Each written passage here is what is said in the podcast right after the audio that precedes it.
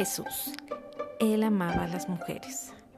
Jesucristo vino a transformar al mundo y en esa transformación hizo una ruptura al trato dado hasta entonces a la mujer. Hasta la llegada de Jesús, todo lo relacionado con Dios era cosa de hombres, así como el resto de la vida pública. Él, en cambio, no solo se rodeó de mujeres, sino que interactuaba con ellas de una forma contraria a los usos y costumbres de esa época. Recordemos que era una sociedad patriarcal, donde la mujer era casi propiedad del padre o del marido, o a falta de éste, del hermano varón o del hijo mayor. La viudez sin protector era sinónimo de desgracia y miseria, y la mujer podía ser repudiada en caso de esterilidad o de adulterio. Jesús no consideró inferior a la mujer, no evitaba su compañía ni su conversación, sin importar su condición. Las convirtió en interlocutoras y les permitió seguirlo. Las defendió, las consoló, las distinguió con su perdón y misericordia. Veamos algunos ejemplos claros del amor de Jesús hacia las mujeres. Jesús se muestra por primera vez luego de la crucifixión y muerte a un grupo de mujeres, en particular a María Magdalena, y les pide que lleven la buena nueva a los varones. Esta escena es verdaderamente conmovedora, ¿no te parece? ¿Y qué tal cuando Jesucristo estaba en la casa de su amigo Lázaro? Marta atendía a los invitados mientras su hermana María estaba sentada a los pies de Jesús y escuchaba absorta sus enseñanzas. Marta, irritada, le dice a Jesús, ¿no te molesta que mi hermana me deje servir sola? Dile pues que venga a ayudarme.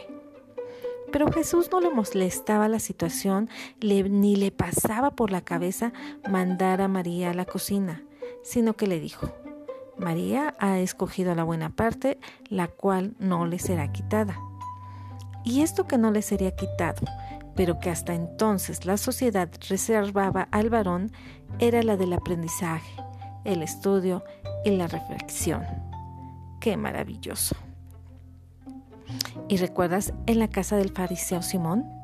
Jesús tampoco rechazó la compañía de mujeres de mala fama una de ellas vino a Jesús y a sus pies los moja con sus lágrimas y los seca con sus cabellos, para después derramar un costoso perfume sobre ellos. Los varones se escandalizaron.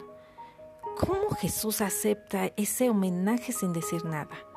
¿Acaso no ve qué clase de mujer es esa? Y volviéndose a la mujer, Jesús le dice, tus pecados te son perdonados, tu fe te ha salvado Ve en paz. Solo Él por amor podía hacerlo. ¿Qué tal la mujer adúltera? Sus acusadores la llevan ante Jesús y lo desafían. ¿Debemos lapidarla como lo prescribe la ley de Moisés? Irónico Él les propone que el que esté libre de pecado arroje la primera piedra. Ellos se retiran avergonzados ante esta pregunta y entonces Jesús, ayudando a la mujer a incorporarse, le dice, yo tampoco te condeno. Ve y no peques más. Jesús le está dando una nueva oportunidad, una nueva vida. ¿Recuerdas el encuentro con la samaritana?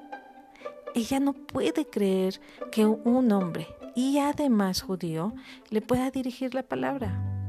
Jesús le explica que Él puede darle un agua con la que no tendrá sed jamás, sino que tendrá vida eterna.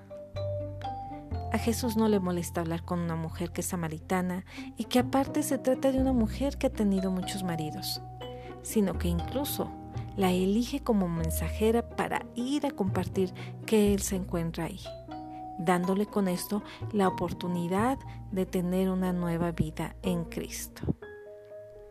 ¿Ves cómo con estas historias podemos ver claramente que Jesús trajo también una buena nueva para las mujeres y nos confirma que fuimos creadas con el mismo valor que el varón? Génesis 1.27 Creó pues Dios al hombre a imagen suya. A imagen de Dios los creó varón y hembra los creo.